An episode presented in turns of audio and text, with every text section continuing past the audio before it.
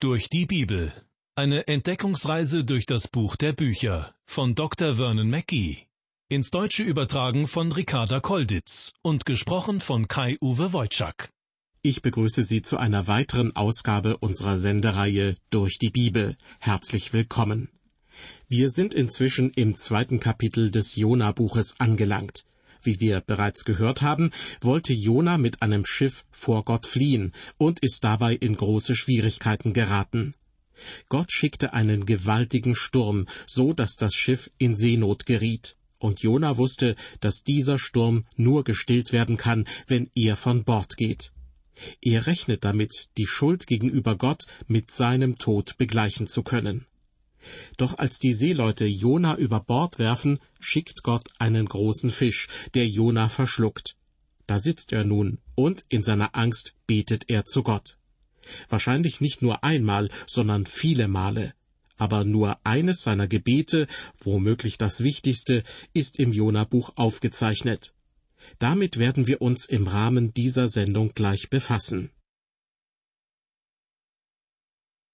Mann über Bord. Jona, der ungehorsame Prophet, wird ins Mittelmeer geworfen, nachdem die Schiffsbesatzung zu dem Schluss gekommen ist, Jona ist schuld an dem Unwetter, durch das sie in Seenot geraten sind. Außerdem hat Jona ihnen selbst den Vorschlag gemacht, ihn ins Meer zu werfen, um ihr eigenes Leben zu retten. In den ersten Versen von Kapitel 2 wird berichtet, aber der Herr ließ einen großen Fisch kommen, Jona zu verschlingen. Und Jona war im Leibe des Fisches drei Tage und drei Nächte. Und Jona betete zu dem Herrn, seinem Gott, im Leibe des Fisches und sprach, Ich rief zu dem Herrn in meiner Angst, und er antwortete mir. Ich schrie aus dem Rachen des Todes, und du hörtest meine Stimme. Liebe Hörer, Jonas Einstellung hat sich zwischenzeitlich geändert. Der Herr ist wieder sein Gott, und Jona dankt in diesen und den darauffolgenden Versen für seine Errettung. Jona sagt, ich schrie aus dem Rachen des Todes. Jona befindet sich an der Grenze zwischen Leben und Tod. Diese äußeren Umstände spiegeln auch das innere Geschehen wider. Jonas Selbstgerechtigkeit wird zerbrochen und eine neue Gottesbeziehung geboren. Es ist jedenfalls keine Frage, ob ein Mensch in einem großen Fisch tatsächlich überleben kann. Es ist bereits mehrfach vorgekommen, dass ein Mensch von einem Fisch oder einem Wal verschluckt wurde und nach seiner Rettung davon berichten konnte. Ja, es gibt vier große Meerestiere, die in Frage kommen könnten, wenn es darum geht, einen Menschen im Ganzen zu verschlucken.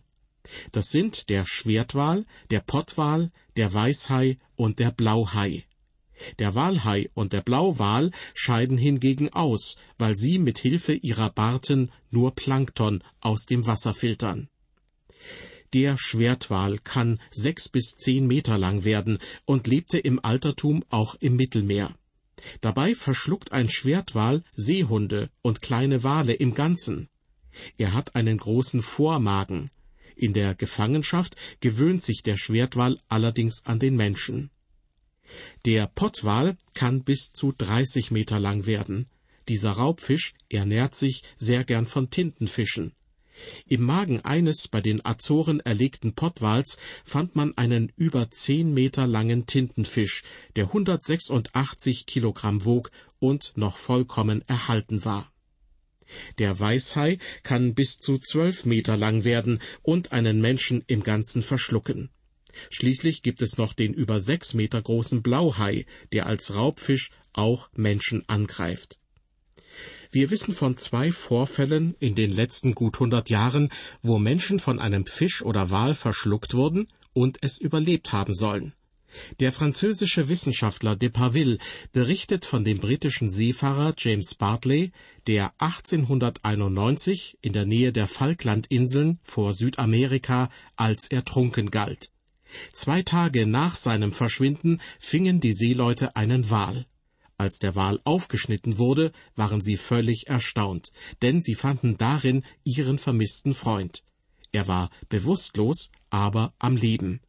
Er überlebte den Vorfall und erfreute sich danach bester Gesundheit. Der amerikanische Evangelist Harry Rimmer erzählte von einem weiteren Fall. Ein englischer Seemann wurde im Ärmelkanal von einem großen Hai verschluckt. Bei dem Versuch, den Hai mit Harpunen zu fangen, war dieser Seemann ins Wasser gefallen, und bevor er wieder an Bord geholt werden konnte, kam der Hai zurück und verschluckte ihn. Erst 48 Stunden nach dem Vorfall wurde der Fisch wieder gesichtet, gefangen und schließlich geschlachtet. Als der Hai aufgeschnitten wurde, waren die Seeleute erstaunt, den vermissten Mann bewusstlos, aber lebend vorzufinden. Er hatte einen schweren Schock erlitten und wurde ins Krankenhaus gebracht. Des Weiteren wird berichtet, dass sich der Mann in einem Londoner Museum der Öffentlichkeit präsentierte und als der Jona des 20. Jahrhunderts beworben wurde. Der Evangelist Harry Rimmer traf diesen Mann im Jahr 1926 und beschreibt seine körperliche Erscheinung als sehr ungewöhnlich. An seinem Körper war kein Haar mehr und seine Haut war von gelbbraunen Flecken übersät. Wenn zwei Männer für zwei Tage und Nächte in einem großen Fisch überleben konnten, so konnte auch ein Prophet Gottes dort unter seiner direkten Fürsorge und seinem Schutz noch einen Tag und eine Nacht länger überleben. Aber die beiden Männer, von denen ich eben erzählt habe, waren bewusstlos, als sie gerettet wurden. So ist es also nicht verwunderlich, dass auch Jona das Gefühl hatte, er würde im Fisch sterben. Betrachten wir nun die nächsten Verse unseres Bibeltextes, die Verse vier und fünf. Jona betete, Du warfst mich in die Tiefe, mitten ins Meer, dass die Fluten mich umgaben. Alle deine Wogen und Wellen gingen über mich, dass ich dachte, ich wäre von deinen Augen verstoßen. Ich würde deinen heiligen Tempel nicht mehr sehen. Jona ging unter und hatte Todesangst. Das Meer an sich wurde von den Israeliten oft als fremd und feindlich empfunden. Fluten, Wellen und Wogen sind Bilder für eine große Not und Bedrängnis. Diese Bilder werden auch in den Psalmen immer wieder aufgegriffen. Doch nicht das Wasser ist für Jona das Schlimmste, sondern die Trennung von Gott durch seine Sünde. Er denkt, er ist wie ein Verstoßener vor Gott und wird seinen heiligen Tempel nicht mehr zu Gesicht bekommen. Der Jona des Alten Testaments geht noch davon aus, dass die Toten vom Herrn getrennt bleiben. Jona aber möchte den heiligen Tempel wiedersehen. Damit ist wahrscheinlich in einem übertragenen Sinne die erfahrbare Gegenwart Gottes gemeint. Es geht weiter mit Vers 6. Wasser umgaben mich und gingen mir ans Leben, die Tiefe umringte mich, Schilf bedeckte mein Haupt. Jona beschreibt seine Lage in ihrer ganzen Schrecklichkeit. Die Elberfelder Übersetzung spricht von Seetang, der sich um Jonas Kopf schlang. Dieser Seetang kann eine beachtliche Länge erreichen, und vielleicht hatte auch der Fisch etwas davon in seinem Magen. Vers 7 ich sank hinunter zu der Berge Gründen, der Erde Riegel schlossen sich hinter mir ewiglich. Aber du hast mein Leben aus dem Verderben geführt, Herr, mein Gott. Jona sank zu Boden, fast bis auf den Meeresgrund, wo der Fisch ihn dann verschluckte. Mit den Riegeln der Erde ist wahrscheinlich im übertragenen Sinne der Verschluss des Totenreiches gemeint. Jona sagt also, dass er sich schon als tot wähnte. Doch dann antwortete Gott, indem er den Fisch schickte. In der Bibelübersetzung Hoffnung für alle heißt es in Vers 7, Aber du, Herr mein Gott, hast mich heraufgezogen und mir das Leben neu geschenkt. Gott kann vom Tod erretten. Das Wunder der Auferstehung klingt an, und nicht umsonst bezieht sich Jesus auf das Buch des Propheten Jona, als er um ein Zeichen seiner Macht gebeten wird. Die Auferstehung ist eine der zwei Säulen unserer Rettung, auf denen die Kirche ruht. Der Tod von Christus und seine Auferstehung. Beides klingt hier im Alten Testament bereits an. Es folgt Vers 8. Als meine Seele in mir verzagte, gedachte ich an den Herrn, und mein Gebet kam zu dir in deinen heiligen Tempel. Jona hatte Angst. Natürlich betete er. Aber nun merkt er, dass selbst tief unter der Meeresoberfläche sein Gebet bis zu Gott vordringt. Allerdings hat er das Gefühl, dass sein Leben zu Ende geht. Die Elberfelder Bibel drückt es so aus. Als meine Seele in mir verschmachtete, dachte ich an den Herrn. Doch selbst in der Tiefe hört ihn Gott. Das spürt Jona, und er lobt und preist Gott.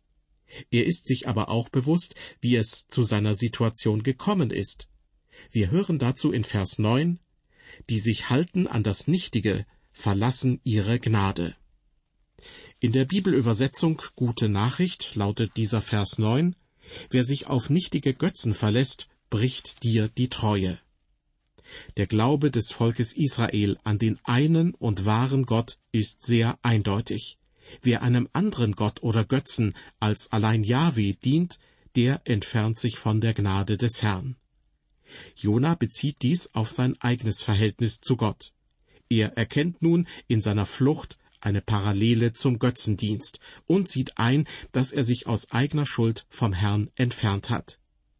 Doch nun ist er zum Herrn umgekehrt, der ihm einen Fisch geschickt hat, damit Jona über seine Beziehung zu Gott nachdenken kann. Jona ist dankbar für seine Rettung und möchte nun den Willen seines Herrn auch wirklich erfüllen. Jona gibt sich Gott ganz neu hin und ist dankbar für die unverdiente Gnade. So ist er nun auch innerlich bereit für seinen Auftrag in Ninive. Die Not, die Gott zugelassen hat, führt zu mehr Erkenntnis, Geduld, Hingabe, Glauben und Gewissheit. Das wiederum führt zum dankbaren Lobpreis Gottes. Den hören wir nun in Vers 10. Ich aber will mit Dank dir Opfer bringen. Meine Gelübde will ich erfüllen dem Herrn, der mir geholfen hat. Auf diesen bemerkenswerten Vers lohnt es sich noch näher einzugehen, und genau das habe ich in der nächsten Folge unserer Sendereihe durch die Bibel auch vor. Drei Tage und drei Nächte hält sich Jona im Innern des Fisches auf. Die Bibel sagt uns nicht, was für ein Fisch es war. Das hebräische Wort für Fisch schließt auch Wale mit ein, die ja eigentlich Säugetiere sind. Aus dem 19. und 20. Jahrhundert sind zwei Fälle bekannt, wonach jeweils ein Mann von einem Fisch verschluckt wurde und nach zwei Tagen lebend, wenn auch bewusstlos, gerettet worden sein soll. Jona jedenfalls lebt und er betet zu Gott. Er kehrt sich wieder seinem Gott zu und dankt ihm für seine Rettung, obwohl diese noch gar nicht abgeschlossen ist, denn er sitzt ja weiterhin im Fisch fest. Dennoch, Jona ist nun innerlich bereit für seinen Auftrag in Ninive. Wie die Geschichte weitergeht, erfahren Sie beim nächsten Mal. Ich hoffe, Sie sind dann auch wieder mit dabei.